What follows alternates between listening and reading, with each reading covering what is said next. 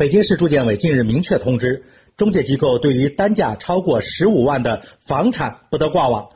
链家地产金融街片区一负责人称，二零一六年九月三十号后，北京住建委已经限制学区房售价不可超过十五万元。政策出来后，学区房的价格依然我行我素。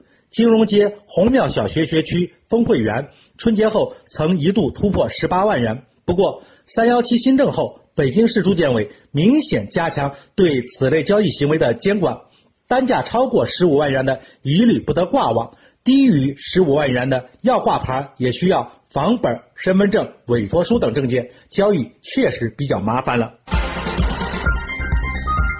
山峰说：“掩耳盗铃好使吗？”房价问题首先是一个经济问题，当前也包含了很多复杂的社会问题。是否要调控？是否能调控？该如何有效的调控？涉及到很多的因素，一两句话说不清。这些年呢，也没有一个很成功的方案。虽然关于这个问题还可以做多方面的探讨和研究，但是以行政手段明确禁止超过十五万元的学区房挂网的方法，简直就是不知所云了。首先。北京住建委禁止挂网出售商品房的依据是什么？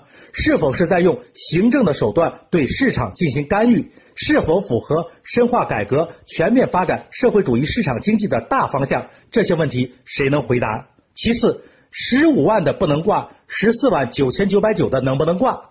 不挂十五万，具体成交时双方突破了十五万，你又怎么办？最后，事实上这类禁令有用吗？北京住建委去年还出过学区房的限价令，不过也是形同虚设，根本挡不住客观需求的大浪。现在眼看限价不管用了，就来个限挂，这岂不是当代版的掩耳盗铃吗？